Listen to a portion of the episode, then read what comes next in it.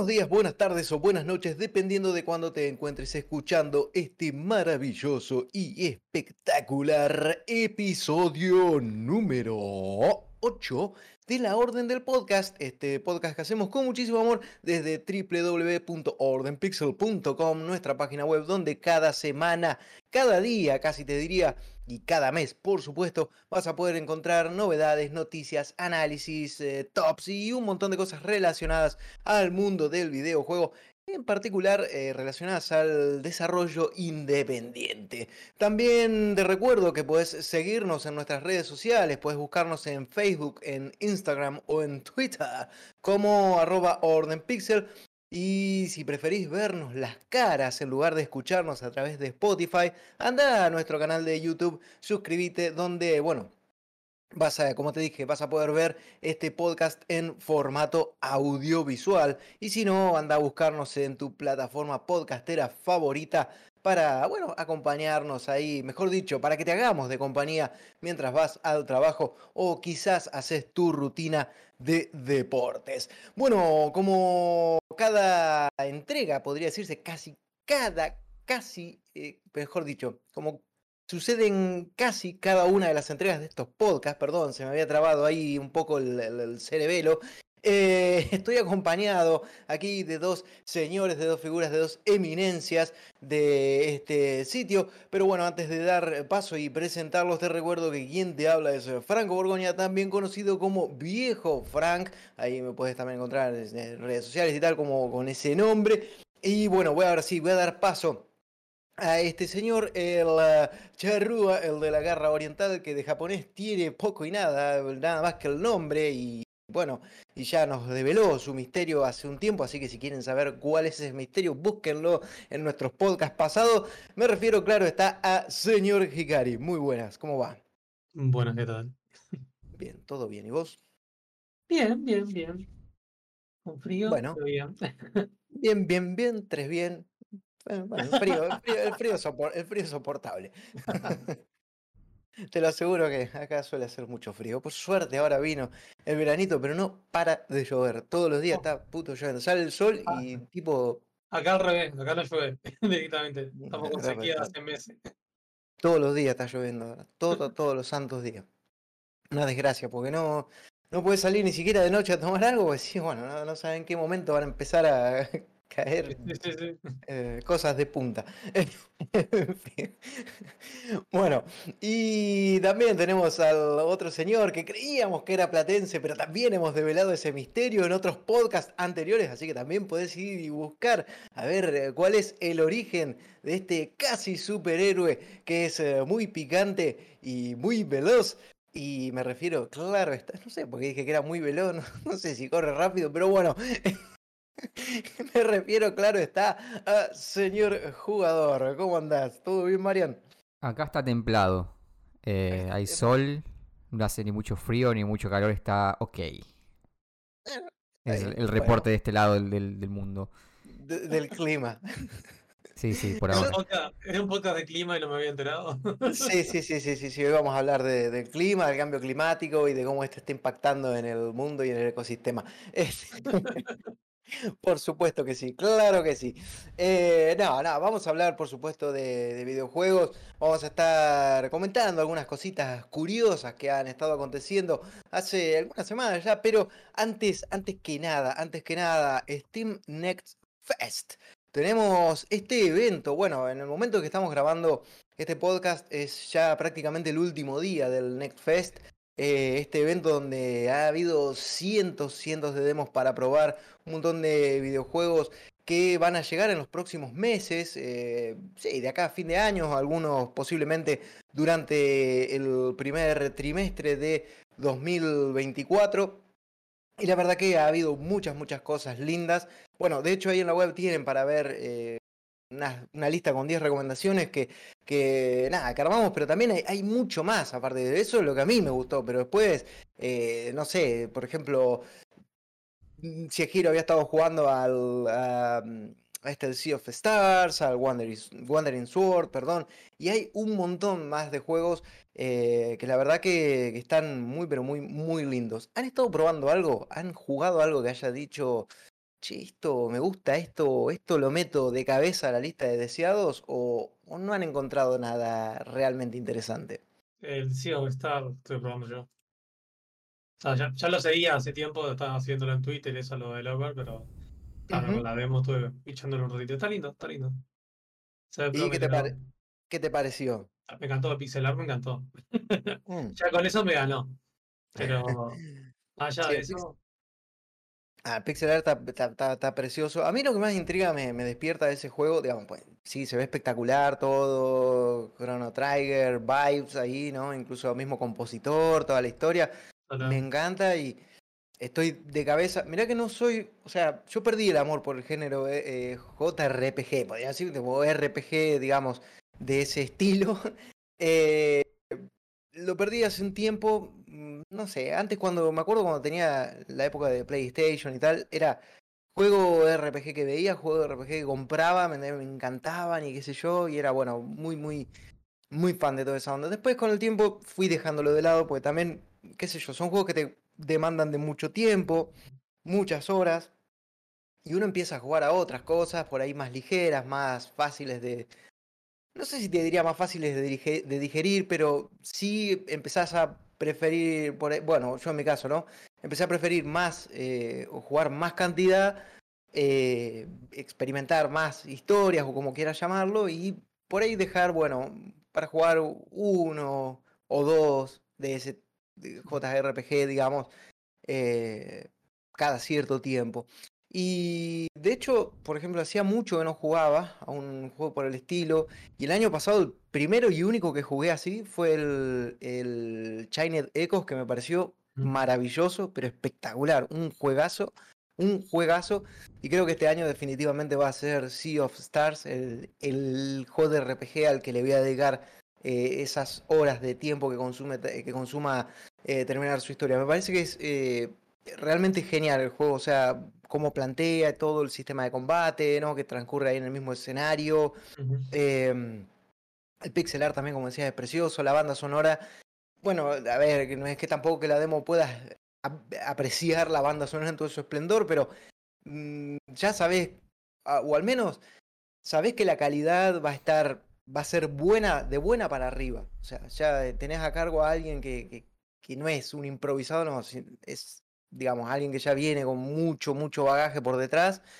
Entonces, ya eso te da como un piso, digamos, es como cuando vos vas a jugar un Metroidvania y, bueno, no sé, por ponerte un ejemplo, Metroidvania, porque siempre estás haciendo música para ese tipo de juegos, ¿no? Y te encontrás con que la banda sonora la hace Michiru Yamane, y vos decís, y bueno, ya está, sí, Symphony of the Night, y, para y de ahí para arriba, o sea, o, o- ahí, ¿me entendés? O quizá un poquito más abajo, pero ahí va a estar el nivel. Y honestamente, o sea, la rompe la tipa. Después cuando, por ejemplo, jugué Nine Years of Shadows, eh, se nota la, la- la- que estuvo ahí metiendo mano, que hizo algunas cosas, lo mismo con este otro juego que era el...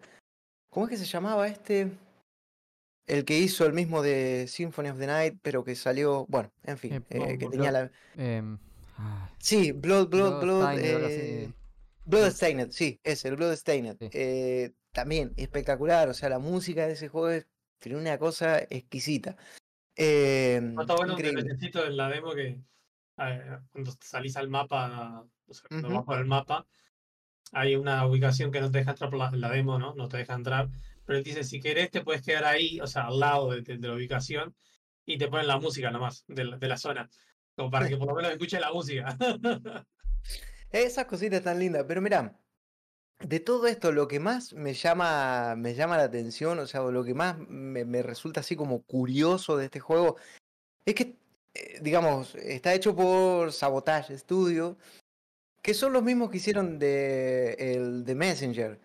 Y, eh, digamos, ahora es como que cada vez se, se habla un poquito menos de eso, de ese aspecto, pero se supone que la historia de Sea of Stars transcurre en el mismo mundo que de Messenger. Ah, ¿sí? Y hasta donde sabía, sí, sí, sí, y hasta donde sabía hay como una especie de conexión entre un juego y el otro. Yo no sé si esa idea, porque, insisto, al principio fue como, sí, va a ser una especie de precuela, qué sé yo, se, medio como que se había hecho un énfasis en ese aspecto.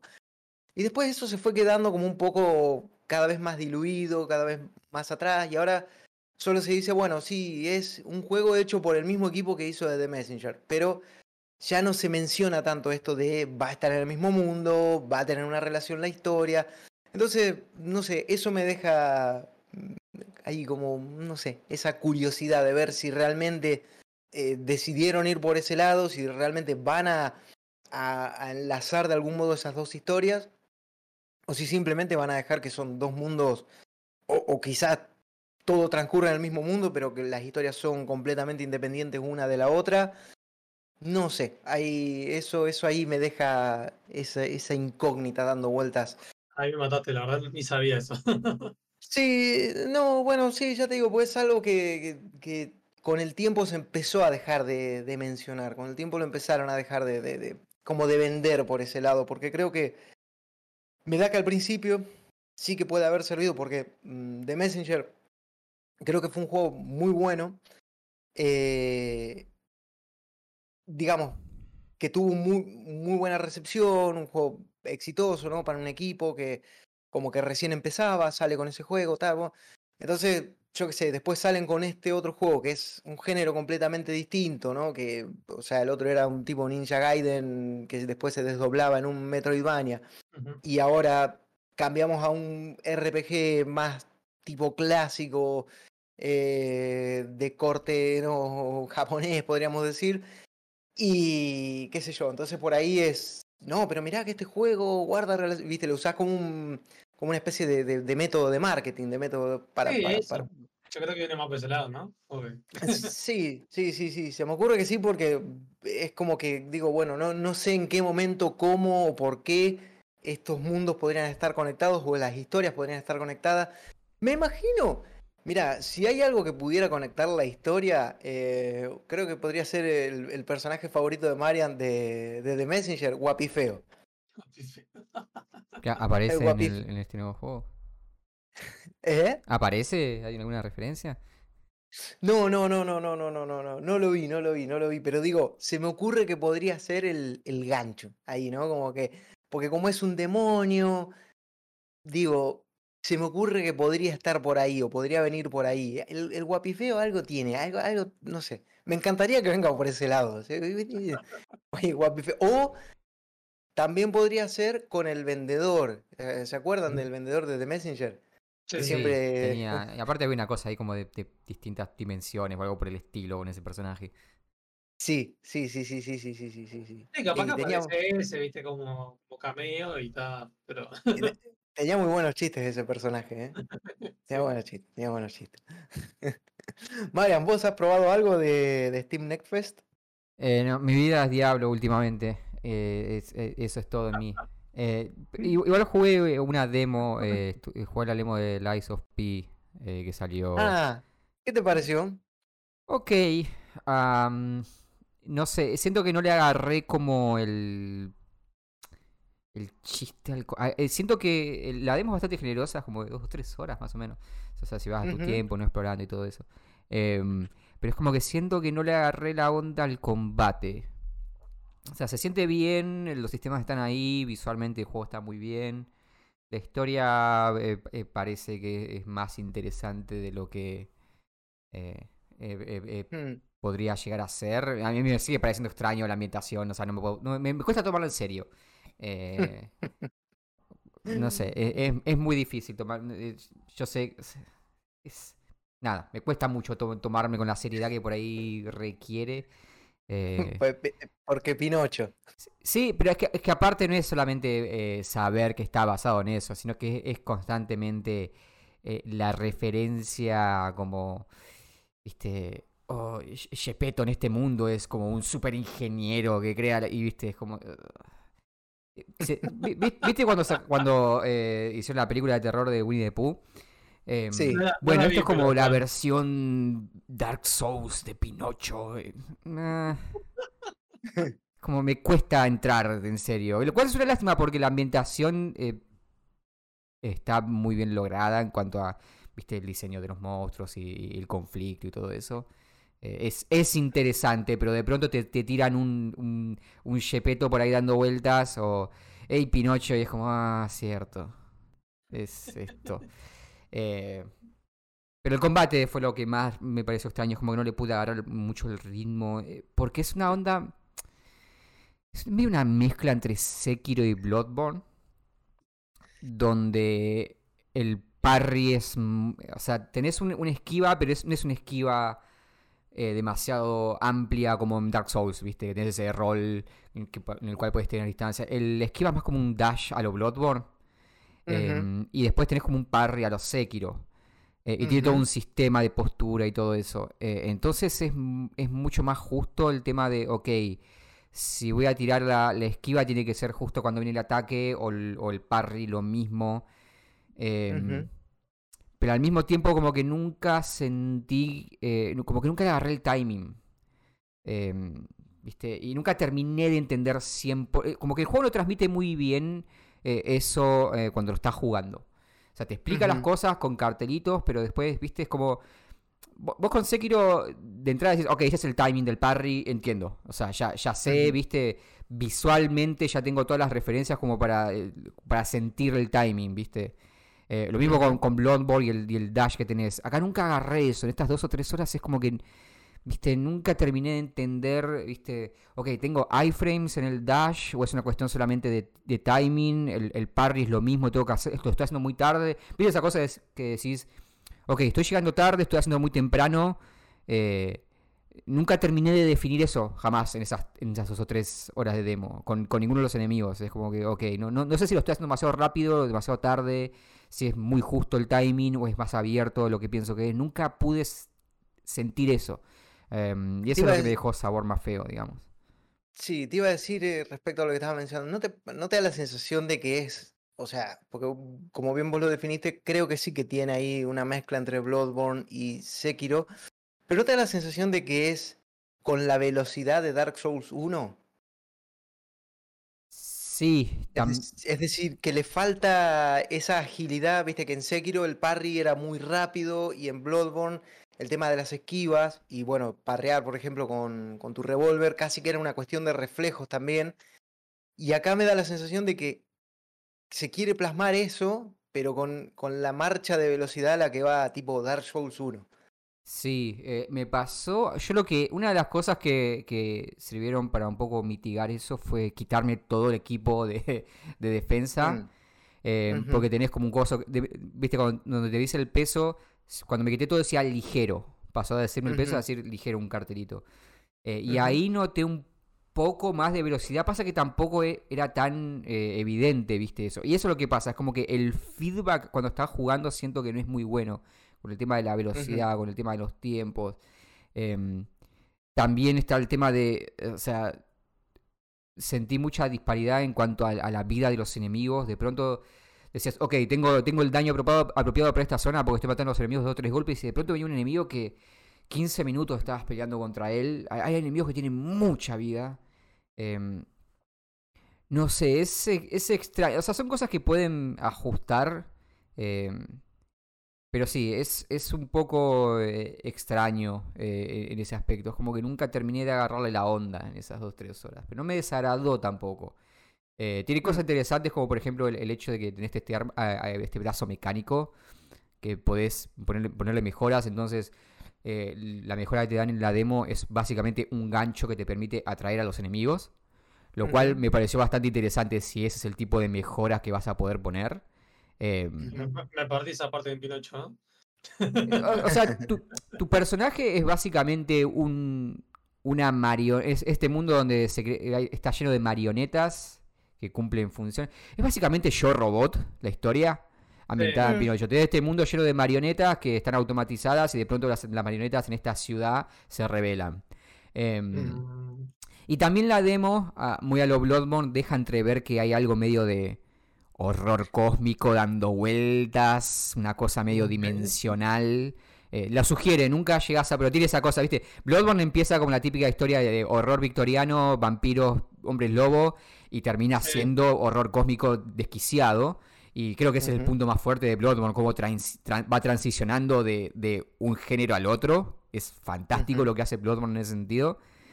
Y creo que este juego quiere hacer un poquito lo mismo, porque, eh, o sea, empieza con este setting, viste, de, ok, de ciudad, eh, capturada por, por, por estas marionetas que se volvieron locas y vos estás, mientras estás tratando de descifrar este misterio y de parar esta, esta revolución de las marionetas, empezás a ver como cositas que sugieren que hay algo más, eh, viste, me encontrás notas que hablan de otras dimensiones, de entes y bla bla bla. Em, pero bueno, tampoco, tampoco muestra mucho la, la demo. Después, sí, los jefes están buenos. Me gustaron que los jefes tienen esas distintas fases y son. Es como. O sea, como. al menos en la demo luchas contra marionetas, se van como rompiendo y a medida que se va rompiendo van cambiando su forma de, de atacar. Está muy bien representado. Em, está muy bien. O sea, tiene buena producción el juego. Se ve bien. Corre bien. Eh, y, se nota que, le, metieron una... Porque generalmente muchos de los Souls-like suelen ser juegos indies más pequeños y una de las cosas que suelen tener es que por ahí quieren abarcar más de lo que, de lo que, lo que pueden eh, y, se termina notando. Em, este juego no, este juego parece bastante sólido. Pero eso, nada, el, feeling como que no lo terminé de agarrar, no, sé, como que no lo, no lo siento, no, no lo entiendo. No termino de, de, Terminé la demo y me da esa sensación de no, no entender el combate de, viste, esto, cuestión de, ok, tengo que hacer más parry o menos... Eh, ¿qué, onda con el...? No, no terminé de entender qué quieren que haga. Eh, o sea, me, me, explicaron los sistemas, pero no, no, terminé de entender qué quiere el juego que haga con esos sistemas. Eh, quedé muy... Nada, muy, muy desconcertado en ese aspecto.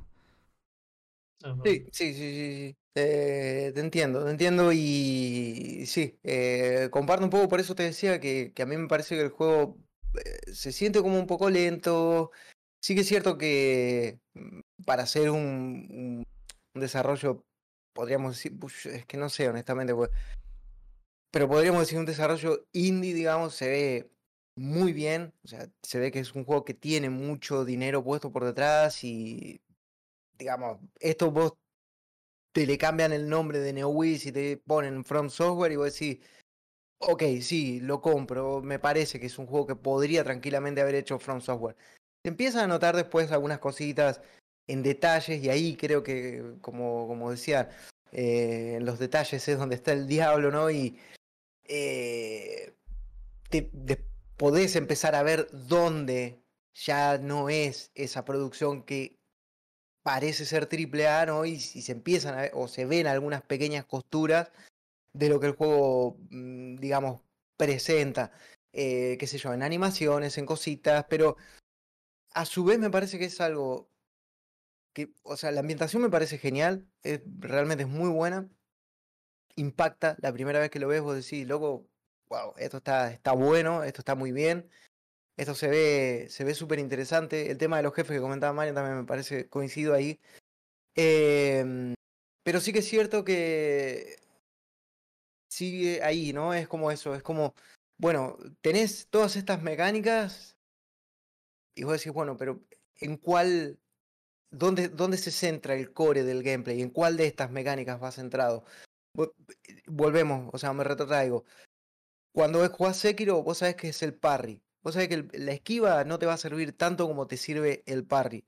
Después, por ejemplo, me acuerdo cuando salió este juego, el Timesia, que era también como una especie de, de no sé, de mezcla también entre Bloodborne, eh, Sekiro, digamos, nuevamente, ahí el juego, ok, mucho más chico, mm, eh, se, se, veía que era una producción a la que de haber tenido mucho más dinero podría haber sido mucho más amplia, ¿no? Eh, y parecería como que se queda un toque acotada, pero aún así, el juego te decía, ok, eh, estas son las mecánicas sobre las que gira toda la jugabilidad. La fundamental es el parry. Tenés que aprender a usar el parry, porque también eh, los enemigos son rápidos, tienen esos, esos patrones de ataque casi musicalizados, ¿no? Donde vos sabías cómo al ritmo que tenías que apretar el, el gatillo para poder hacer la defensa. Y acá es como que, que sí que falta eso, falta, no sé, falta, falta un poquito ahí, se siente como, mm, como medio inconsistente eh, en ese aspecto. Pero yo aún así creo que va a ser un, creo que va a ser un muy buen juego. ¿eh? Me, da la sensación de que va a ser un, juego bastante sólido, digamos, a pesar de, de, ciertas cositas o como las que estábamos ahí mencionando, pero se me da que va a ser un, una propuesta dentro de lo que es un Souls-like o un Bloodborne-like o un whatever-like eh, que no se ha hecho por, por From Software, creo que va a ser mm, de lo mejor que vamos a tener en el año. Luego de, eh, ¿cómo es este? El de los robots. El Armored Core. Eh, claro, el Armored Core. Que no sé si viste algo de, ahí del video que mostraron, pero Y se nota ahí un poco. Es- Sí. todo ese video y todos los videos de eso. em, Se nota un poco soulero también, ¿eh? Sí, eh, se nota que tomaron cosas de, de- de Souls, eh, pero también es, es, una, es, un, es un Armor Core, por lo que vi también. O sea, es, es- Sí, sí, sí, sí. Y ahí, ahí mezcla. Trae, es como que es una cosa simbiótica ahí que están. han- yo creo que lo han, han traído un poquito de cosas Souls al Armor Core. Y me parece que va a ser. El, este Armor Core eh, 6 va a ser el. como el. Se me hace que el más popular, digamos, dentro de los. de la saga. Porque es. Bueno, ya porque From Software tiene su renombre, porque tenemos Elden Ring, porque tenemos. Yo qué sé.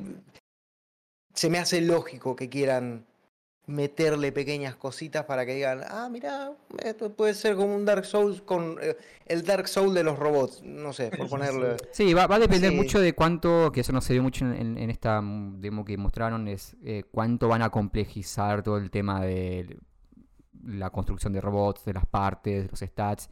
Y la Mm. dificultad para mí eso va a ser, o sea, los Armored Core eran, eran juegos, eran, eran de esos juegos que vos podías perder. Viste, decir, Ujú. ok, tengo que reiniciar y empezar de cero porque perdí. Em, entonces me pregunto cuánto habrá de eso también, ¿no? De, de esa experiencia. Em, pero sí, sí, la verdad es que lo que- Pero también, viste, en, en esa demo se veía un sistema de parry como Sekiro, se veía cierto, el, el- el- el fijado de objetivos de los Souls, eso Armored Core nunca tuvo, eres como un, es como un soft fijado lo que tenían, que básicamente te- atacabas todo lo que estaba en tu, pan- tu pantalla. Em, y, y la cosa tuya mantener a los enemigos en, en- en tu rango de visión. Ahora tienen como un sistema mixto, por lo que vi. Si estás a, la- a larga distancia, tiene el sistema original, donde básicamente atacás a todo lo que está en tu pantalla, pero si te acercás lo suficiente, ya tiene un sistema más a los Souls, donde fijas únicamente un objetivo.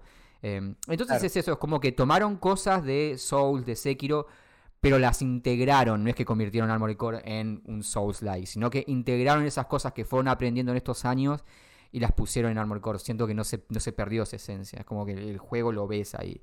Eh, lo que va a ser interesante es eso. Y el tema de diseño de niveles también va a ser interesante. Me parece que eso va a definir porque eh, Armored. Core siempre era niveles cortos de 2 o 3 minutos. Vos entrabas, cumplías los objetivos, te ibas. Eh, Claro. y por lo que vi, ese cambio en el, en- en el diseño de los niveles también define un montón de cosas de gameplay. Por ejemplo, el tema de que ahora podés curarte. Eh, Ujú. eso, no, eso no pasaba antes. Vos ibas con tu vida y con la vida que tenías, tenías que terminar el objetivo. Claro, eso se podía hacer cuando tenías un nivel que duraba dos o tres minutos y tenías uno, uno o dos objetivos. Ahora, si tenés un nivel que te puede llevar una hora, tenés que cambiar eso. Tenés que, te tienen que por- poder permitir curarte. O algo que pusieron que es muy bueno es poder cambiar de eh, partes en medio de una misión. Ah, Antes Claro. era, te retirabas de la misión y la hacías de nuevo. El problema es que en Armored Core vos gastás, el, el dinero es como un recurso. Entonces, vos cuando terminabas una misión, te, te tiraban como el, el- la hoja de Excel donde te decían, bueno, esto es todo lo que vos conseguiste, pero esto es todo lo que gastaste. Y, y te hablo a nivel, usaste 3 mil millones de balas, te las vamos a descontar cada una de esas balas en tu presupuesto al final. Entonces podías terminar una misión efectiva, efectivamente, cumpliendo los objetivos, pero en números rojos. Y terminabas endeudado si ibas a lo, a lo tonto. Eso, eso es Armor Core para mí también. Entonces, o sea, si, si eh, eh, modificaron, no sé, la duración de los niveles. A mí no me molesta que hayan puesto un sistema de recarga de vida o un sistema de checkpoints como hogueras. eh, pero espero que no hayan sacado eso, ¿no? Esta cuestión de, ok, tengo que ser cuidadoso con no disparar misiles a todos lados porque eso es dinero que, que estoy gastando básicamente de mi presupuesto. Eh, claro. porque eso hace el loop del juego también. Eh, pero lo que se vio se ve fantástico. Sí, sí, sí, sí, sí, la verdad que sí, la verdad que sí. Se ve, se ve bien, se ve muy bueno y hay, hay ganas, hay ganas, hay ganas de, de probar, hay ganas de jugar Armored Core 6. Eh, esto hay ganas, hay ganas de jugar, hay ganas de ver, hay ganas de, ¿no? Un poco esto de, bueno, ver los trailers, ¿no? Eh, los trailers después se devienen en, en lo que son ya las experiencias eh, un poco más extensas, eh, cuando vemos los gameplays, cuando dedicamos horas eh, en plataformas como Twitch o YouTube. Bueno, digo, dedicamos. eh, en general, ¿no? Esto es una, una generalización, una declaración eh, que engloba, ¿no? Eh, como retóricamente, es decir, eh, pasamos.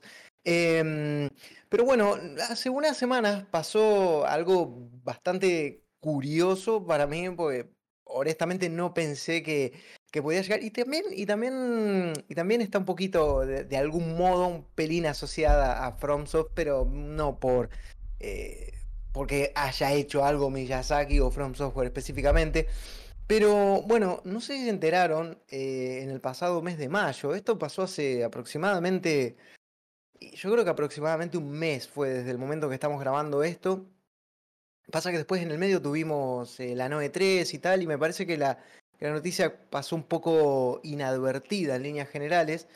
Pero en Japón, un, un youtuber, eh, un youtuber fue detenido, un youtuber de 52 años fue detenido por primera vez eh, por subir lo que ellos definen ilegalmente videos, o sea, de, de juegos, gameplays, a YouTube. Eh, mm, concretamente los cargos, bueno, mm, surgen a partir de que este, de que este youtuber, de que este creador de contenido, subió tres videos, o sea, del juego Steins Gate, My Darling Embrace. No tengo ni idea cuál es el juego, no les voy a mentir, no lo conozco, ni lo jugué, ni probablemente nunca lo juegue, pero lo que sí me resulta curioso es esto, de que lo arrestaron justamente por subir estos gameplays. Em, estamos hablando aparte de una, o sea, es una, eh, es una entrega de esta saga, de esta franquicia, que eh, comenzó, o sea, se lanzó inicialmente en 2013, luego llegó a Nintendo Switch, a PlayStation, bueno, eh, no sé si a Xbox o, PC en 2019. Y el problema es que, eh, bueno, digamos, los videos estaban monetizados y eh, se recaudaron ingresos, ¿no? A través de publicidades. Y aparte de estos videos, contenían el final del, del juego. Entonces, digamos, bueno, esta persona, mm, digamos, declaró, el arrestado, admitió. Dijo, yo sabía que era ilegal incluso hasta cuando lo estaba haciendo, o sea que es algo que está presente, o sea, está instaurado en la cultura, al menos en Japón, o no, en la cultura del creador de contenidos, por lo menos, de decir, bueno, eh, sí es algo ilegal, sí es algo, yo, yo sabía que estaba infringiendo la ley, que estaba siendo un rebelde sin causa acá, ¿no? Subiendo gameplays ahí a mi canal este, de YouTube. Eh, eh, y bueno, nada, eh, em, es algo que no, que no se puede hacer, que no se puede hacer. Eh, Sí, es porque- algo... No sé si no se puede hacer, era medio particular la- el caso ese. No, era el, todo el ese tema con las leyes de copyright de Japón ya desde hace un par de años vienen modificándose y se están como constantemente modificando. em, y son bastante... No, no draconianas, lo- que hacen es darle como... Dan mucho lugar a la interpretación, pero a favor de, eh, digamos, eh, distribuidores, empresas, etcétera, no, no, no, no al consumidor. Em, y, y sí, esto es algo que em, eh, el hecho. Bueno, hace, unos años sucedió algo similar, no sé si se acuerdan, con Mm. Atlus cuando salió Persona 5. No sé si recuerdan, cuando Mm. salió Persona 5 hubo toda una controversia respecto a que Atlus te dejaba streamear el juego hasta cierto punto de la trama. Y después habían Ah. amenazados con realizar acciones legales a cualquiera que se eh, dedicara a streamear pasado cierto punto. Porque una de las cosas que pueden considerar ellos como una infracción de copyright es voluntariamente eh, distribuir contenido que se pueda considerar spoilers, por ejemplo. Pero eso creo que pasa en todos lados, si no mal me equivoco, cuando son influencer, es como que hacen un contrato de... No, no, no. Vos lo que podés hacer, que a veces pasa cuando vos te dan, eh, por ejemplo, cuando, cuando vos tenés cobertura, eh, que, que te, ha- te digan, ok, bueno, podés cubrir, por ejemplo, el tema de eh, antes de un embargo. Te, te dice, podés, podés streamear el juego, pero no podés mostrar eh, determinadas secuencias. Si te están dando una demo o si te están dando una early access. Eso sí pasa. Pero acá estamos hablando de cuando el juego ya salió. Eh, Ah, estamos hablando de que no podés, o sea, no te dejaban streamear ya el juego habiendo salido eh, escenas que ellos consideraban spoiler, porque eso sí lo pueden tomar como una eh, infracción a las leyes de copyright. Que es un poco, creo, lo que pasó en este caso también. Porque este juego es principalmente una novela gráfica. Que también era una cosa que estoy tomando un antecedente de Atlus en, en 2017. Porque una de las cosas que también decía Atlus es que mucha gente juega a los personas por la historia. Entonces, Claro. si vos transmitís las cinemáticas, transmitís la historia, mucha gente no va a comprar el juego porque ya vio la historia. Es como, porque, ¿por qué voy a comprar el juego? ¿Viste? Podían interpretarlo como que había un daño económico también. eh, aparte de la cuestión de los spoilers. Que es un Sí. poco también lo que pasa en este caso, por lo que entiendo. Como el videojuego este es básicamente una historia gráfica, una novela gráfica, eh, dicen, ok, vos al, al transmitir una obra narrativa, estás básicamente, que tiene un nivel de interacción tan mínimo, estás básicamente distribuyendo la obra. Y encima estás distribuyendo spoilers, lo cual daña, nos daña económicamente. básica- estoy como hilando el razonamiento detrás de ellos decir, esto es una infracción y nos hace daño. Vos estás transmitiendo la historia, entonces la gente ya lo ve en tu canal, vos estás cobrando por eso además, y no nos van a comprar a nosotros, Exacto. porque ya consumieron la historia. Es básicamente como que vos mires una serie en una página web pirata, digamos, o de estas que, que- que hacen streaming ilegal. Eh, ellos lo consideran. a- eh, esa es básicamente la interpretación que hacen. Lo cual lo permite el tema de estas leyes que tienen en Japón que se están modificando constantemente. De hecho, ahora creo que la última modificación está eh, afectando a lo que es todo lo que es cosplay. Eh. ¿En serio? ¿El cosplay Sí. también? eh, o sea, básicamente que ellos pueden considerar una infracción de copyright si vos haces cosplay de un personaje que le pertenece a ellos. Eh, el tema con las leyes es, yo no, no soy eh, abogado, así que no sé mucho de leyes, esto es mi interpretación, pero entiendo que lo que hacen es regular, eh, no regular más en el, en el caso de crear leyes más específicas, sino de meterse en más lugares donde antes no estaba regulando, para que las distintas compañías puedan, viste, asomar y decir, a mí me parece que esto está mal. Em, Claro. nada, es- esa es como la cuestión. Es súper extraño. eh, pero al mismo tiempo no tan extraño porque si uno lo piensa... eh, Es raro Sí, porque sí. uno dice, viste, anime, manga, eso, pero pensarlo en cuanto a música y, como, y lo que sucede acá en Occidente, por ejemplo, con eh, las, la- la- las disqueras o las disqueras, las- las- Bueno, pero eso pasa, por ejemplo, el videojuego pasó también con las loot box, que en algunos lugares sí se hicieron leyes contra eh, para regularizarlo y en otras no, ¿no? Este, el tema es también cuánto pueden decir ellos que es contra, o sea, como que estás infringiendo la, la, la ley o algo o le estás haciendo daño, cuando realmente lo que estás haciendo es mostrar cómo jugás, ¿no? Claro, Bueno, pero ese es el tema... eh, perdón, Frank. Sí, sí, sí, sí. Seguí, seguí, por favor. seguí, No, no, pero es que ese es el tema con esta ley de, con estas leyes de copyright de Japón, que da- dan lugar a la interpretación de quien se siente damnificado para decir, no, sí, yo creo, en en este caso en particular, dicen, yo creo que esta persona al distribuir la narrativa de mi obra, que es principalmente narrativa, y encima poner spoilers, me está perjudicando porque él se está, eh, es- está generando un, un ingreso con eso y, y- y me está quitando ese ingreso a mí. Eh, Claro. eso es lo que te permite la ley. no- eh, Es, es lo suficientemente eh, eh, invasiva, digamos, como para regular un montón de aspectos que antes no estaban regulados, pero al mismo tiempo lo suficientemente abierta como para quien se siente damnificado pueda eh, hacer la- las- las piruetas argumentativas para decir, sí, me estoy sintiendo damnificado, tengo razón. Eh, de, de nuevo, son compañías que tienen muchísimo poder en Japón. Eh, entonces, o sea, pueden permitirse. Bueno, Sí. eh, Nintendo es muy conocida por hacer este tipo de, de cosas, ¿no? O sea, denuncia en general, ¿no? Sí, sí, Nintendo es, o sea, Nintendo te tira cualquier tipo de proyecto que se esté haciendo con alguna IP de Nintendo, vos sabés que eso va a ser para problemas porque o sea, eh, ya sabes cómo es Nintendo, no te va a perdonar. Cualquier cosa, vos agarras un Pokémon, por ejemplo, ahora había un chico que estaba haciendo un Pokémon ambientado en las Islas Canarias, no sé qué historia.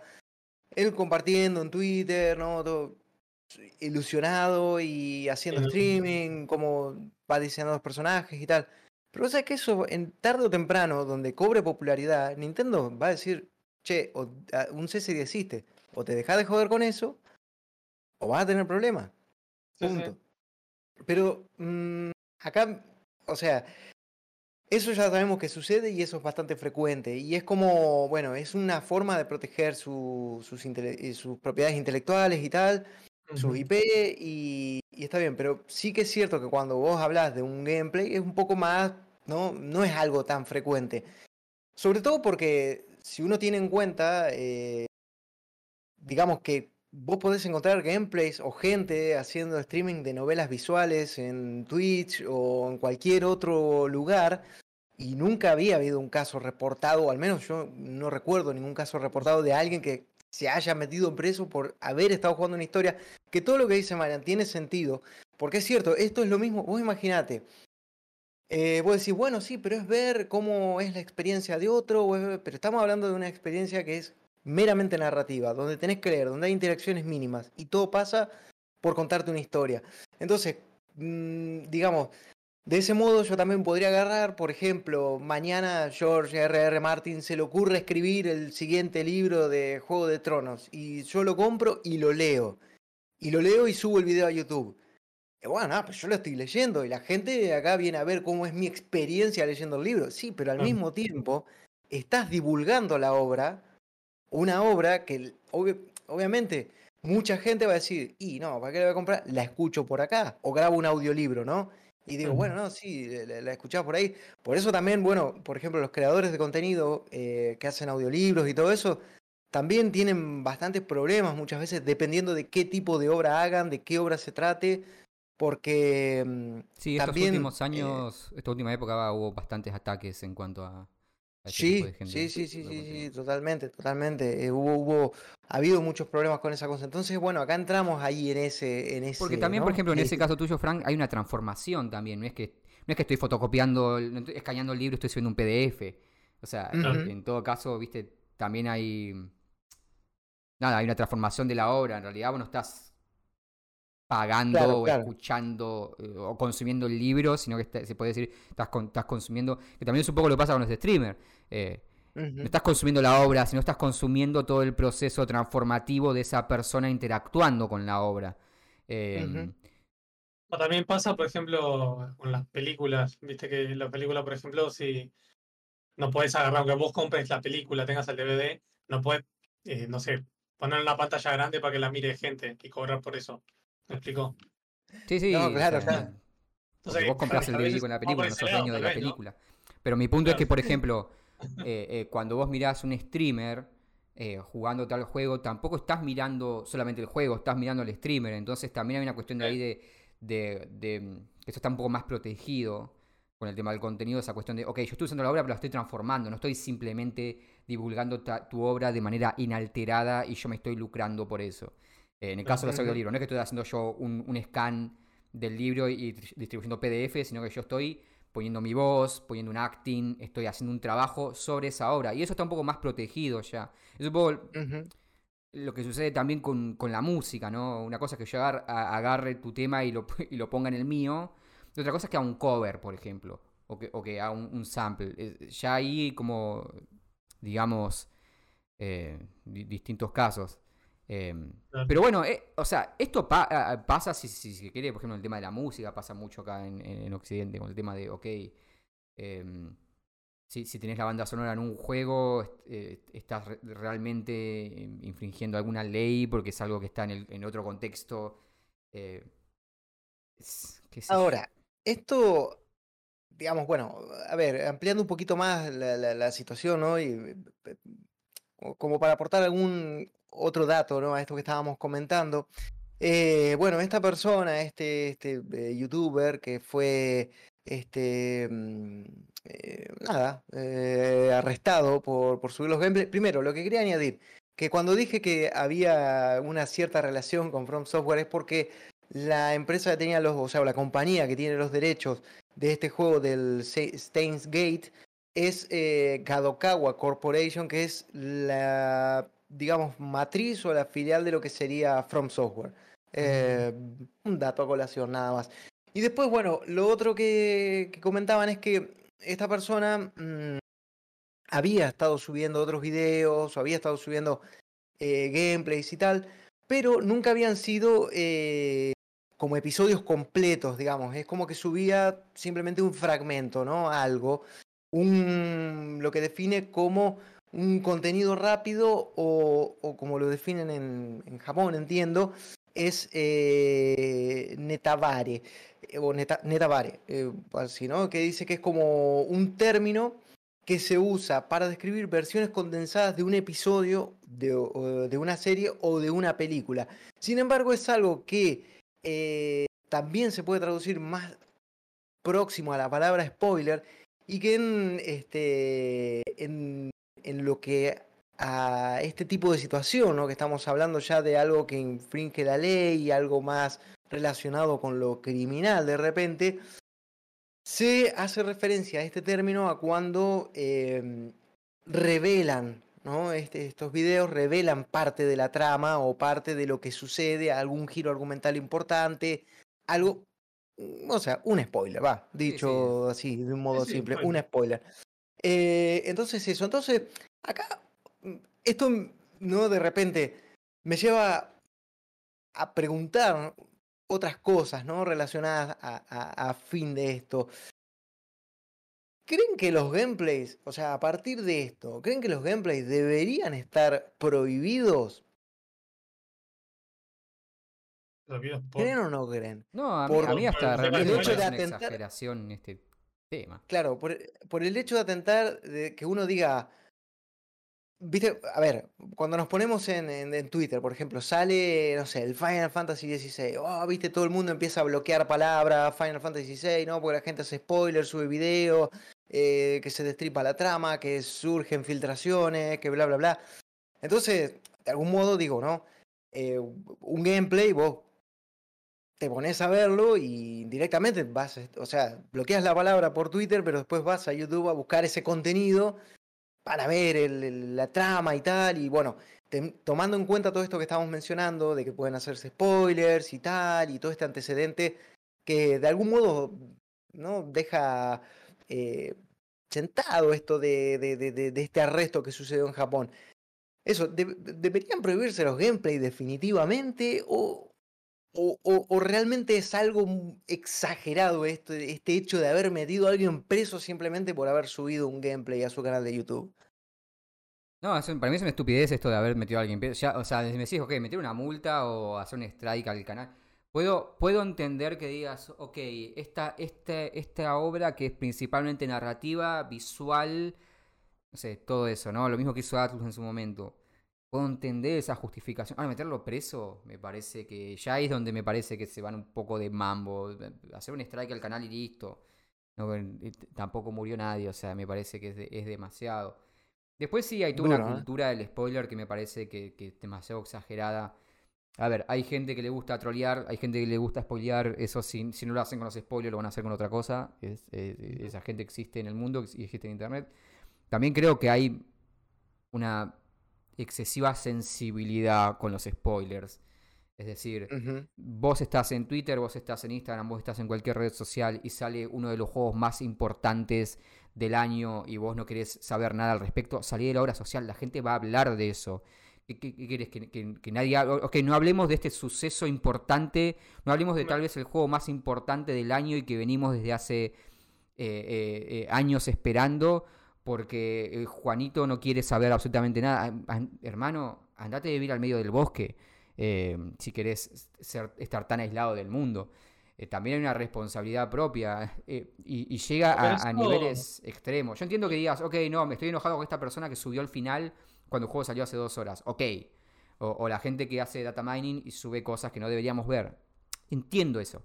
me parece que está mal, pero también no sé. Yo me acuerdo cuando, cuando salió el último tráiler de Destiny hace un par de semanas de la próxima expansión, que en el tráiler muestran que un personaje que murió hace años vuelve.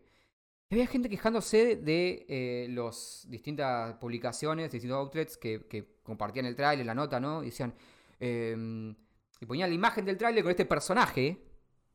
Mm. Y había gente que decía, no puedo creer que hayan spoileado así. Eh, chabón, es un tráiler. Es un tráiler. O sea, la propia empresa quiere que vos tengas esta información. O sea, están usando esta pieza de información. Eh, eh, o sea, si, si está en el tráiler es porque no es un misterio. Si, si ellos están promocionando su, su producto con, est- con estos datos, con este personaje que ahora está vivo, no es un spoiler. Pero ya viste, o sea, no querer. eh, una cosa es un spoiler, otra cosa es que vos quiere- no quieras saber absolutamente nada de nada. Andate al medio del bosque, si no querés, viste, cortar los cables de internet y vivir como un ermitaño. ¿Se acuerdan cuando estuvo Game of Thrones? La, la época de Game of Thrones. Que pasaba que, mucha, que había gente que, me, me incluyo con una- un tiempo, que no estaba al día y salían todos esos spoilers tipo fuertes de la historia y era como, no, no, no me digas, no me digas y se enojaban y todo. O gente que, como yo, que directamente no se metía a nada, ni Instagram, Facebook, ni nada, para no comerse nada de eso hasta que se actualizara, ¿no?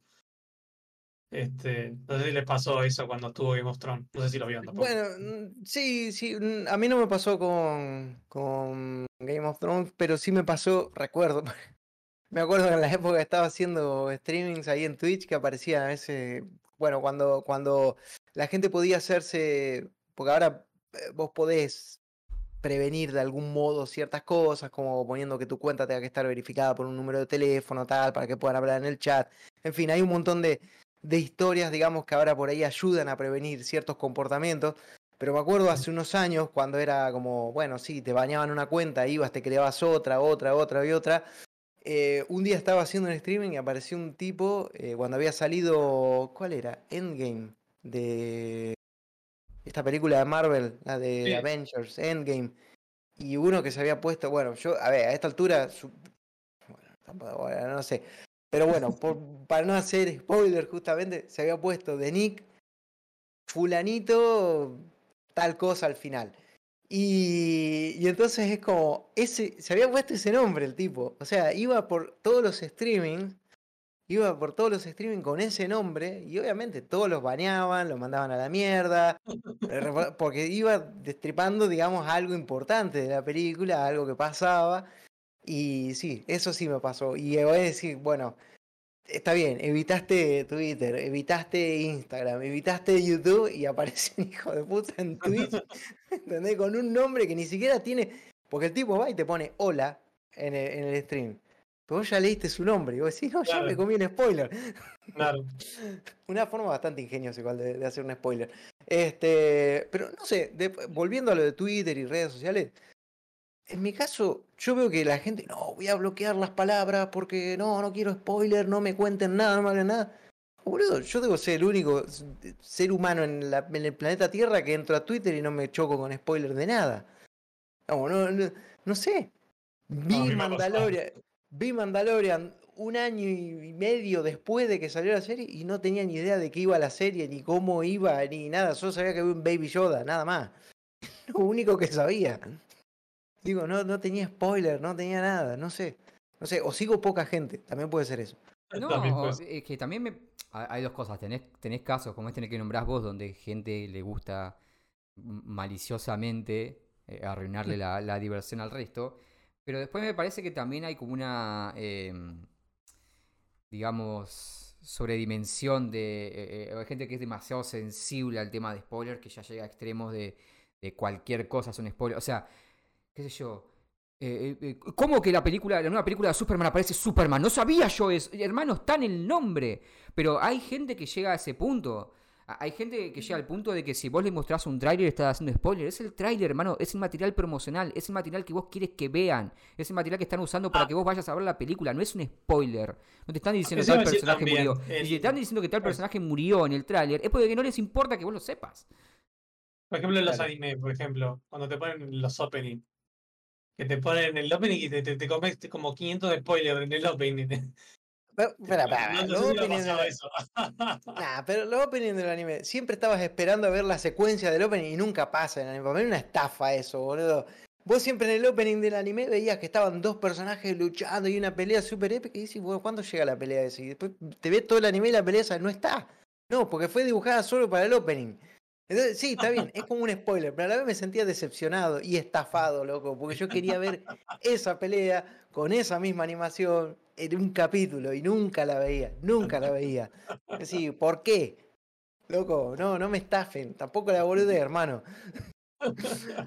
Ahora, una pregunta. Eh, esto de los gameplay y tal, ¿no? Bueno, sí, coincidimos un poco en esto de que fue un poco exagerado, extremo de esto de arrestar a una persona. Podemos entender los motivos, decir, bueno, sí, porque como hacer una obra narrativa, simplemente entonces yo voy, lo miro, ya no tengo necesidad de jugarlo porque ya lo vi, ya sé lo que va a pasar, ya sé cómo, cómo, cómo continúa la historia y qué giros tiene y tal. Entonces, eh, esto me, me, me, lleva a una pregunta. ¿Se disfruta igual un juego si ya sabemos lo que va a pasar? O sea, si vamos, eh, sale, yo qué sé, no sé, Doom nuevo. Y, uy, a ver cómo es el Doom, o el Resident Evil 4 Remake. bueno, que ya sabemos lo que pasa en el Resident Evil 4 Remake, pues ya todo el mundo lo jugó, pues salió en cualquier cosa Resident Evil 4 Remake. Pero entonces vos decís, bueno, eh, perdón, el Resident Evil 4 normal, el remake no. Entonces vos te vas a ver el, gameplay del remake, ¿no? O te vas a ver el gameplay del nuevo Doom o del nuevo lo que sea. Simplemente porque querés tener una idea de cómo va la cosa. Pero resulta que empezás a ver o te metes en un streaming, te, te enganchás y te quedás ahí viéndolo, lo tenés de fondo mientras estás haciendo otras cosas y seguís viendo. Y después se, disfruta igual cuando vas al juego, o sea, lo, disfrutan igual ustedes, o sea, se sienten o sienten que ya lo vivieron, sienten que ya lo que vieron ya, ya, lo pasó y ya saben cómo hacerlo, o cómo lo ven. Yo te voy a decir, yo tengo una, una experiencia que tuve, que vi un gameplay de, de juego eh, Telisa, Painful, no sé si lo vi. Sí, sí, sí. Es un juego que también, tipo, juega con la experiencia que, con los sentimientos que te da el juego mismo, ¿no? Generalmente son todos negativos, pero bueno. y, y nada, me pasó que me, me miré todo porque me copé y después fue como, pa, me hubiera gustado jugar este juego en realidad. Entonces hace años lo vi. Sí, y estoy esperando que pasen años para más o menos olvidarme para poder jugarlo. para tener una experiencia más o menos como si lo jugara por primera vez. Es decir, te cagaste la vida porque ahora Porque ahora, porque hay juegos que, no sé, eh, digamos, yo creo que hay juegos en particular que cuanto menos sepan, mejor. No, pero también para el uno, ¿no? Porque si vos ves un juego, y, o sea, por ejemplo, yo veo un gameplay y me gusta el juego, yo dejo de mirar el gameplay, no, no sigo mirándolo. ¿Entendés? O sea, generalmente trato de hacer eso. Depende eh, mucho del juego, qué sé yo, porque si vos mirás todo una, un gameplay de, Doom de principio a fin, de Doom Eternal, no es, lo mismo mirar que jugar ese juego. Después cuando lo jugás, o sea, la, experiencia, hay juegos que la experiencia se transmite casi exclusivamente en la interacción. Eh, y en otros no, cuando tienes experiencias más narrativas, obviamente no. O sea, el, spoilearte por ahí arruina eh, esa experiencia porque ya perdés cualquier tipo de, de, tensión. O sea, mucha gente, mucha gente también minimiza el spoiler como, ah, ¿cómo te puede arruinar una película un spoiler? Eh, si, si vos sabes, a ver, si vos sabes que eh, eh, el, héroe va a morir, ah, eh, o, por el contrario, no hablemos, con convenciones de género. cuando, vos sabes que el héroe no va a morir, ya cualquier tensión se pierde. Si vos sabés que el héroe al final se queda con la chica, entonces esa secuencia, los primeros 15 minutos donde el chabón está al borde de la muerte, no tiene absolutamente ninguna tensión. entonces, sí, los spoilers te pueden cagar una experiencia narrativa. Em, depende de, de, cuánto la hora se sostenga en eso. También tenés eh, te puedes spoilear cosas que no son narrativas. Por ejemplo, los Souls eh, son juegos muy spoileables y casi no tienen historia, digamos. Pero gran parte de la experiencia de ese juego está en la sorpresa y en el, no saber qué mierda hacer y en el no saber con qué te vas a encontrar. Entonces, si de pronto ves un, gameplay y ya sabes exactamente dónde va a haber un jefe, dónde va a haber enemigos, dónde están las trampas, es como, ok, ya perdí cualquier tipo de tensión. Eh, o sea, es, esa experiencia, por ejemplo, la experiencia de jugar Dark Souls por primera vez sin saber nada y a cada paso ir con el escudo levantado, girando la cámara para todos lados porque no sabes de dónde mierda te la van a poner, es una experiencia que solamente vivís una vez. Eh, y una vez tenés esa información, eh, no, no volvés a experimentar eso.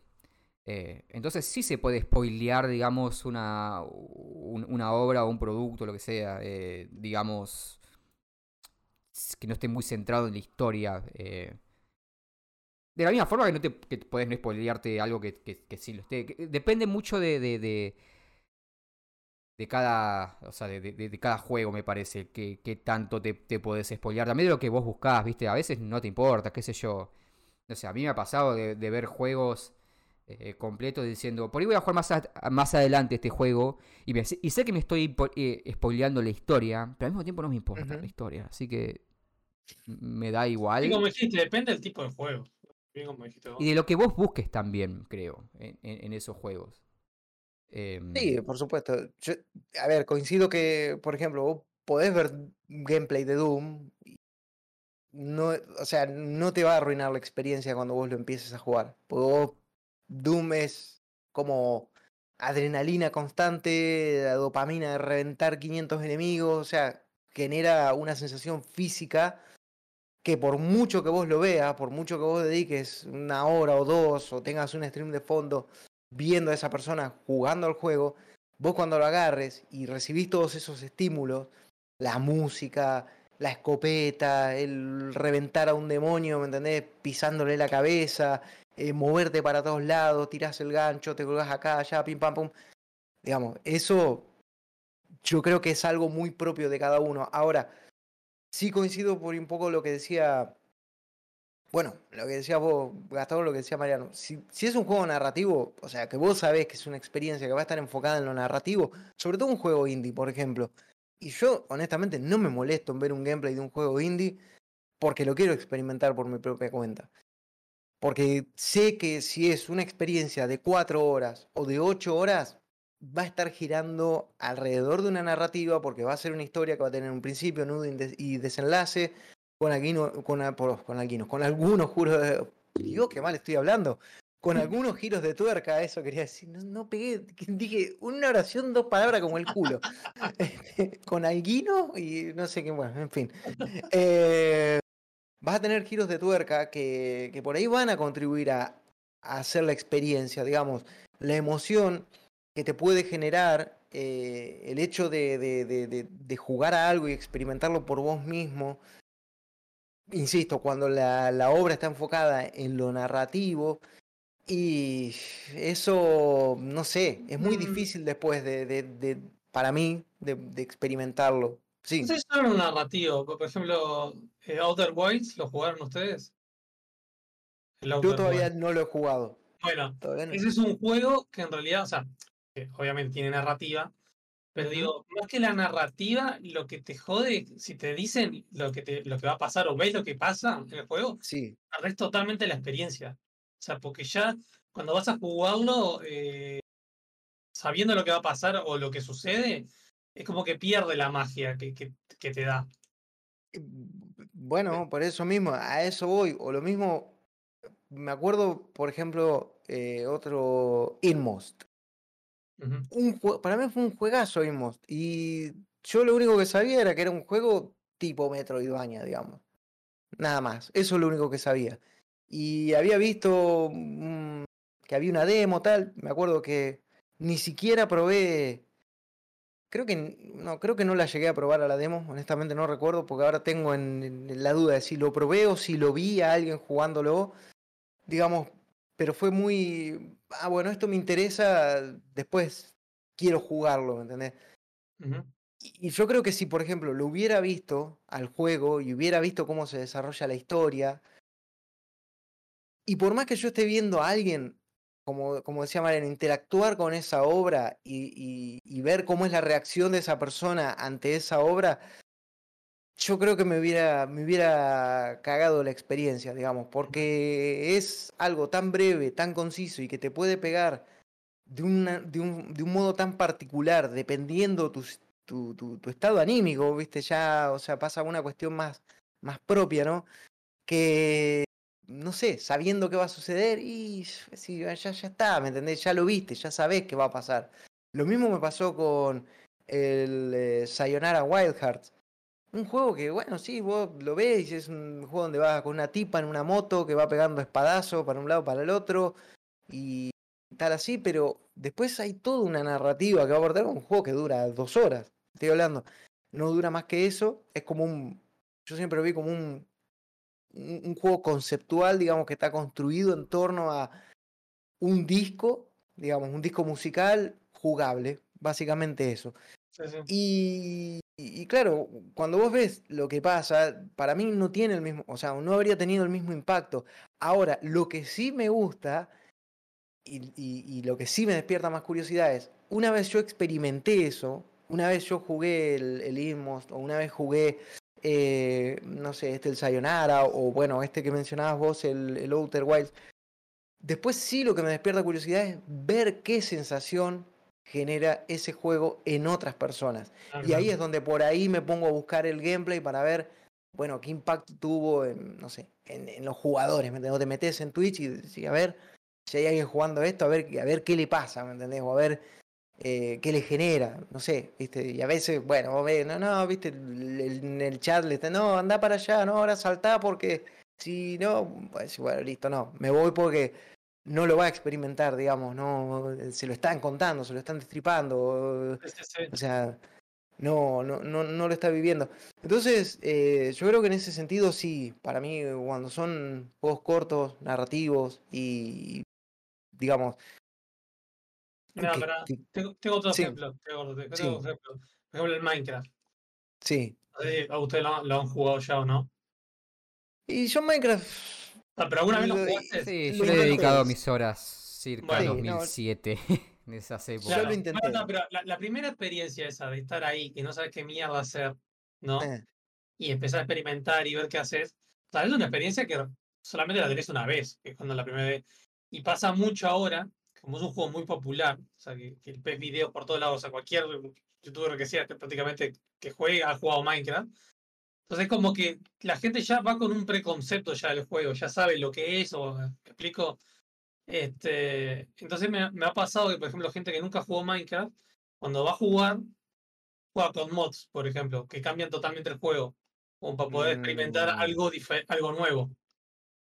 Porque como el Minecraft normal ya lo han jugado, ya lo han visto tanto, que es como Claro. que ya no, no les llama. ¿Me explico? Sí, Sí, sí, sí. también es como que vamos, ahí vamos al otro espectro de, de- de este asunto y es que muchas veces, no sé, a mí me pasa que hay juegos que he disfrutado mirándolos y no jugándolos. Por ejemplo, Minecraft me acuerdo que en una época era...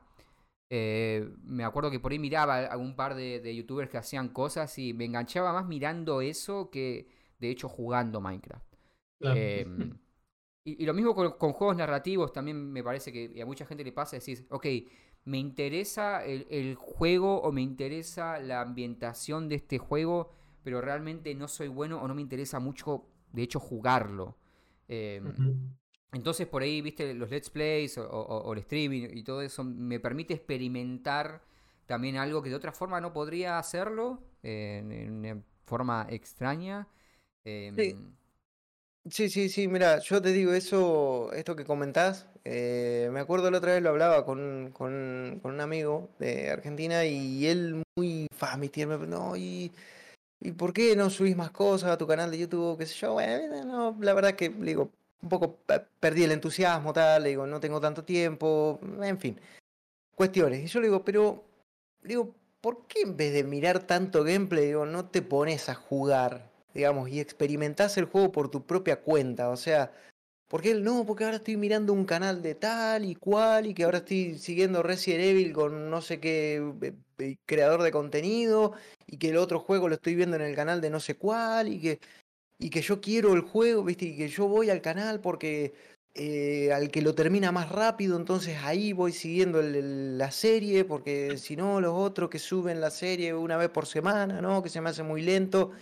Y yo digo, pero, claro, viste, digo, pero, digo, ¿por qué no, por qué no agarrás, te comprás el juego y lo jugás vos a tu ritmo, lo experimentás vos a tu ritmo, Claro. lo disfrutás como vos querés?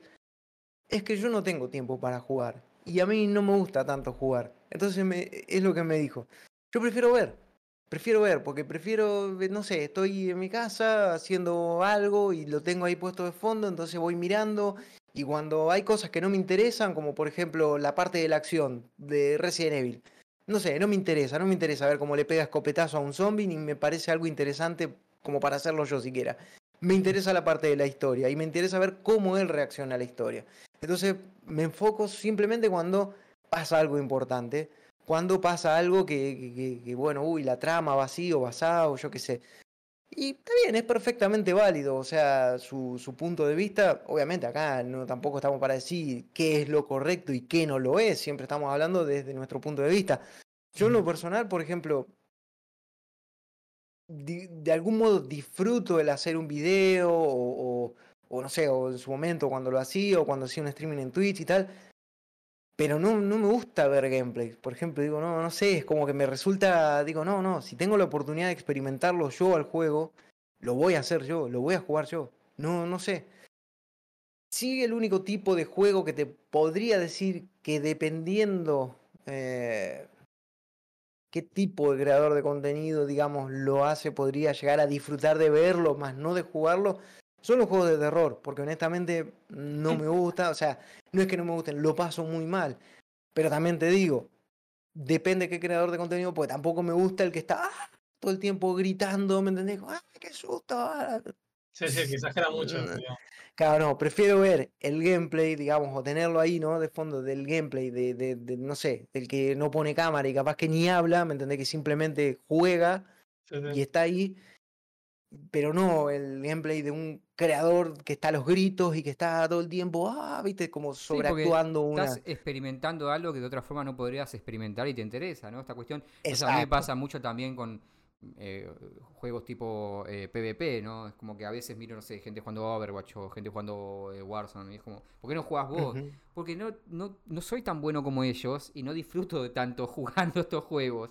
Eh, y para poder Exacto. llegar a este nivel en donde es disfrutable, tengo que dedicar una cantidad de horas que no dispongo. Entonces, o, o Bueno, me eso- pasaba mucho también, por ejemplo, cuando hacía streamings de Dark Souls, y a mucha- había gente que me decía, no, nunca jugué un Souls, me entretiene mirarte y verlos. Eh, porque, o sea, no soy bueno y tampoco tengo interés en, en, en- en, eh, en entrenar esa parte de habilidad. Entonces prefiero mira- mirarlo porque me gusta la ambientación, porque me gusta el. Me gusta el. Me gusta, ¿Viste? Esa cuestión de el, el- esa, co- ese consumo pasivo del gameplay que hay también. Eh. Me parece que es algo nuevo, ¿no? Ya no es. Ok, lo miro por la historia porque el gameplay no me gusta. Es como el gameplay me gusta, pero me gusta consumirlo de manera pasiva. No sé, eh, cre- creo que es algo no, no es, no es algo nuevo. A mí me pasaba mucho en, cuando me juntaba de niño, nos juntábamos con mis amigos a, a jugar al PES, por ejemplo, y teníamos dos controles y éramos cuatro o cinco. Había cierto disfrute en, en quedarte a un costado mirando cómo los otros jugabas y simplemente comentar o ver los partidos. Eh, Sí. o, o- o me acuerdo, no sé, en una época nos juntábamos ya, llamadas de adultos y jugábamos a- al, en PlayStation 2 al, al juego eh, The Warriors, que podía jugarlo de a dos en Ujú. esa Ah, sí. partida. Y Era como a veces estaba jugando dos y el otro estábamos mirando, pero había e- era entretenido mirarlo también eso. Había, había algo ahí también. Eh, Bueno, eso Sí, también sí. es la- el tema de los deportes, por ejemplo, que la gente hace eso, ¿no? O sea, mira, porque no, no, no se va a poner a jugar fútbol ahí, ¿no? No quiere, es como, no sé, yo También, claro. mi- miro fútbol, pero realmente no quiero ir a jugar al fútbol, no quiero ir a correr, no, no tengo ganas, pero que quiero ver un partido de fútbol. Me poné fútbol todo un fin de semana, estoy mirando fútbol. Eh, y obviamente hay algo que no se transmite ahí, que es el hecho de correr atrás de la pelota, eso no, no lo voy a experimentar, pero lo de eh, el observar eso también es una experiencia, y me parece que eso también está pasando con los videojuegos, ¿no? La- lo narrativo está, pero es más como un, un- una algo que, que diverge de ver, ver series, ver, viste, es como viene más por ese lado, ¿no? Eh, quiero, quiero ver la historia de este juego, pero no quiero jugarlo, entonces me interesa más en el sentido de, de ver una película, de ver una serie, pero me parece que lo interesante es esta cuestión de, ok, quiero ver gameplay, ahí hay algo, me parece, que, que- que está como, no sé, surgiendo, porque ya lo que estaba, pero sí asentando más, ¿no? Esta cosa de, ok, quiero ver a alguien jugando esto, quiero ver, eh, qué sé yo, a- algo que yo no disfruto, ¿no? No, no disfruto de jugar Resident Evil porque no me gustan los controles, porque me pongo nervioso con la, con, con la acción, porque no soy bueno, porque eh, lo que sea. Pero disfruto de ver a alguien jugando de manera eh, competente a ese juego. Lo mismo con un montón de otros juegos, ¿no? Ujú. Sí, sí, sí. Me parece que hay un Sí, sí. consumo ahí. Es- No, no, no, sí, sí, en ese aspecto totalmente de acuerdo. También ahí lo que mencionaste, por ejemplo, de los competitivos, los PvP, ¿no? Yo qué La sé, Apex speedrun. Legends. es- Sí, bueno, o el speedrun, sí, por supuesto. Bueno, A o mí, por ejemplo, algo que, que- que yo miraba mucho y después quise replicar un poco, la gente que hace retos, por ejemplo, ¿no? Decir, ok, voy a, Ah, Las- a las jugar no este juego hits, haciendo- las no hits, por ejemplo. la gente que- Bueno, por algo los no hits son tan populares, ¿no? Porque es es súper interesante, pero también es algo que para hacerlo tenés que dedicarle un montón de tiempo, un montón de... eh, Sí, sí, sí. nada, ese entrenamiento. Entonces mucha gente no... Decís, ¿por qué no juegas vos? ¿Y por qué no, no, no soy streamer? No puedo jugar 8 horas por día a un videojuego para perfeccionarme a este nivel. Entonces me Claro. gusta verlo porque hay cierta atención y también hay cierta, eh, digamos, habilidad y... em, la habilidad. Porque, por ejemplo, a mí me gusta, veo un, un youtuber este, alemanes que, que juega técnico de, de Minecraft, que es un loco que hace tipo las granjas de Minecraft, muchas de ellas las creó el tipo ese, y me gusta verlo por eso. Pero tal, o sea, pero porque el loco es un bocho, ingeniero, el loco no sé Claro. qué mierda, y, y anda volando. Bueno, Y- también eso nos lleva un poco a lo que hablábamos al principio, ¿no? El, el- el carácter transformativo, ¿no? No es lo mismo agarrar, capturar pantalla y, y transmitir un juego sin decir nada que vos poner tu cara o poner tu comentario, por eso también eh, afecta, el- la gente consume eso también, el comentario, ¿no? Eh, eh, la reacción. eh, sí, hasta, sí, hasta sí, sí. la forma de jugar, puedes decir, ok, eh, este es fulanito porque juega de tal forma y este es tal, o porque comenta. Y eso, eso transforma un poco el material y hace que sea parte de ese consumo. O sea, yo no quiero ya hasta cierto punto, eh, no quiero ver gameplay de Resident Evil, quiero ver a Frank jugando Resident Evil. Por eso voy a Claro, su canal. Em, y ahí es donde ese carácter transformativo también me parece que decir, bueno, hasta qué punto realmente está. eh, hasta qué punto vos tenés derecho a hacer una demanda a, esta- a este streamer o a este youtuber por transmitir tu obra. eh, porque hasta qué punto puedes decir la gente está pagando por, por, por ver la historia de tu obra y no comprártela. Y a- hasta qué punto la gente está pagando a él por hacer esta, esta intervención, ¿no? Sí. Ujú. Ahí me parece que es donde está el- el- el- el área gris. Sí, sí, sí, sí, totalmente, totalmente. Eh, comparto, coincido. Hay cosas, como bien decís, que son más lindas de... O sea, la conclusión es que es que nos gusta consumir depende qué cosa y en- depende en qué circunstancias, ¿no? Eh, depende qué juego y que por más que lo consumas, o sea, yo creo que acá más o menos todos coincidimos en, eh, me refiero a nosotros tres, ¿no? No sé qué, qué, qué es lo que pensará el que está del otro lado, me encantaría saber. Me encantaría ahí que nos dejen algún comentario, plan, en plan YouTube. eh, no, mirá, a mí me gusta o a mí no me gusta o no sé. eh, lo que sea. Yo creo que la conclusión un poco es que sí que nos lo consumimos, digamos, y que la experiencia que podamos llegar a tener puede variar dependiendo de qué tipo de juego o qué tipo de contenido estamos consumiendo.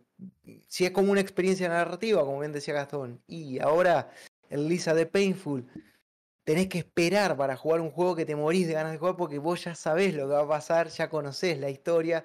Y a mí me pasaría un poco lo mismo con estos juegos que mencioné o con algunos otros, o como por ejemplo con este, el, el que mencionaste, el de Outer Wilds, que es un juego del cual me niego a ver eh, reviews o videos o qué sé yo, porque digo, no, no, no quiero saber nada de ese juego. Ya sé que está buenísimo, todo el mundo dice que es una cosa increíble, pero bueno, no sé, lo quiero experimentar por mi propia cuenta para ver si es, si me sumo al, al grupo de los que, que sigue pensando que es algo increíble o digo, al final no era para tanto.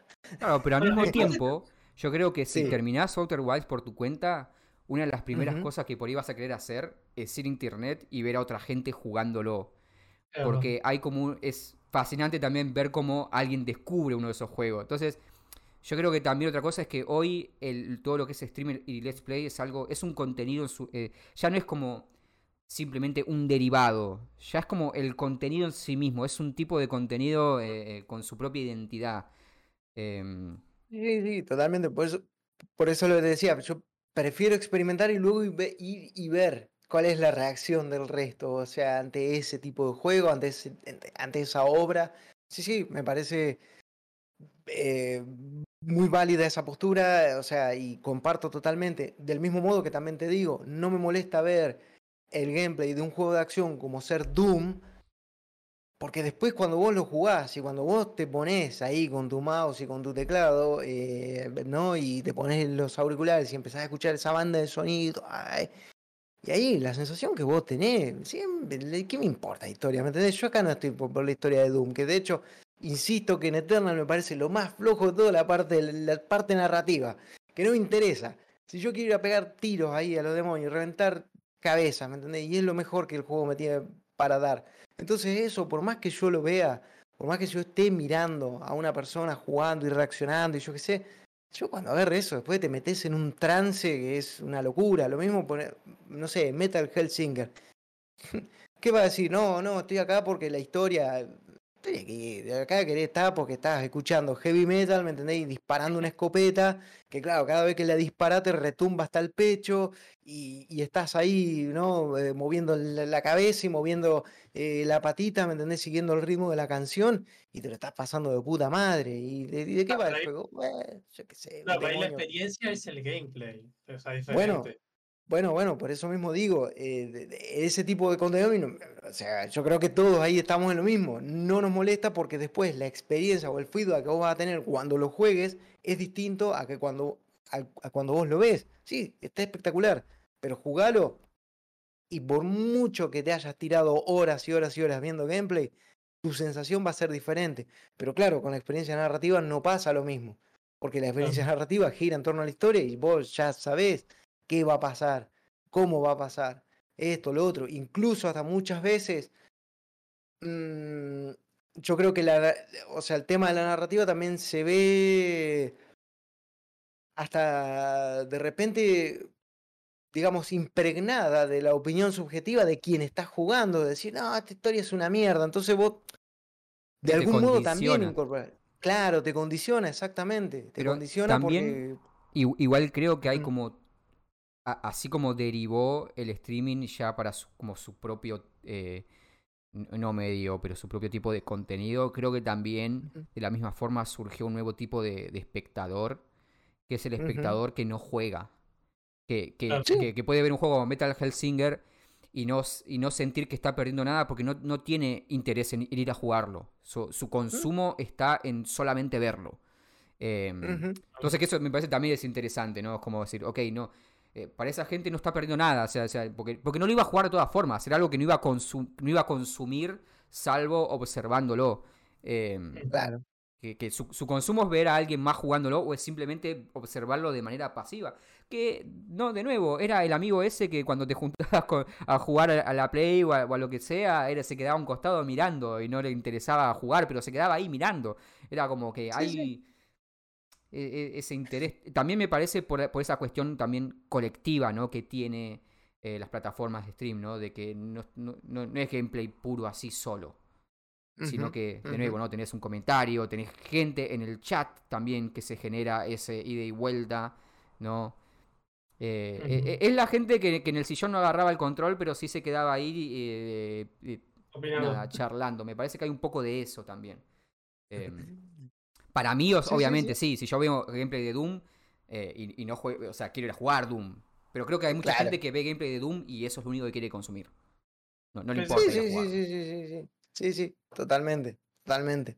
Es, eh, es así, es así. Entonces, eh, nada, eso. Para resumir, meter a alguien preso por, por subir un gameplay es una pelotudez tremenda, como bien, como bien habíamos dicho.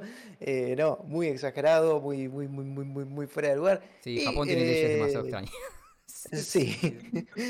y el tema de, bueno, de, de, disfrutar un juego si ya viste el gameplay, no, es relativo. Eso es muy, muy relativo y va, es muy inherente a cada uno y creo que también es muy inherente al tipo de, de experiencia que, estemos viendo o estemos consumiendo y en, ese, en ese preciso instante. Pero como dije, eh, estaría bueno saber qué piensan del otro lado, cuál es su punto de vista, consumen gameplay, no consumen, creen que está bien mandar a alguien a la cárcel por haber subido este, el gameplay de un juego narrativo o fue algo exagerado. No sé, cuéntenos qué les parece, pero para eso saben que tienen que ir a YouTube y ahí dejar su comentario, siempre con respeto, por supuesto.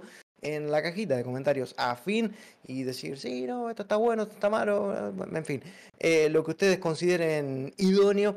Eh, también, bueno, si no quieren eh, aportar y simplemente quedarse con sus pensamientos para ustedes, pueden disfrutar de este podcast, de este episodio en Spotify o en su plataforma podcastera favorita. Recuerden también, ya que estamos, porque ya nos arrimamos a la tranquera, porque yo creo que ya no hay mucho más que agregar. Recuerden que pueden visitar nuestra página web www.ordenpixel.com para estar al tanto de las novedades, noticias, leer análisis, tops y varios contenido más que tenemos ahí preparado eh, relacionado al mundo del videojuego, especialmente en torno al videojuego indie. Ahí van y nos visitan. Y por supuesto, síganos en nuestras redes sociales. Nos buscan como arroba ordenpixel en Twitter, Instagram y Facebook y ahí van y le dan like a nuestros posteos diarios, casi diarios. En fin. en fin. Eh, eh, no hay nada, creo que no hay nada más para, para añadir. Salvo que a alguien le quede algo más para acotar. Creo no. Eh, ¿No, Mariano? no, está- que- ah, ah, ah, eh, no. casi, casi se me desarma todo acá de este lado. Ah, Em, no, está- estamos bien, podemos cerrar. Perfecto, perfecto. Podemos cerrar entonces. Hemos desandado este camino del saber, en este templo de la sapiencia videojuegueril, donde parece que sabemos, pero en realidad lo que no sabemos lo inventamos. Hoy, Tratando de parecer así serios y correctos. Nada, mentira, siempre dando nuestra opinión, nuestro punto de vista, que como siempre decimos es meramente subjetivo, al fin y al cabo es nuestra opinión, la cual pueden compartir o no. Gente, muchísimas gracias por haber estado aquí. eh, estoy hablando de usted, señor Hikari. No, gracias a vos, Fran, como siempre. Un gusto Un estar acá. Un placer. Lo mismo digo para usted, señor jugador. No, por favor, gracias a ustedes. Y gracias a todos los que nos acompañaron hasta este punto. Esperamos que hayan disfrutado de este episodio. Nos vemos de aquí a 15 días. Y como siempre les decimos, como siempre les recuerdo, nunca dejen de jugar. Hasta la próxima.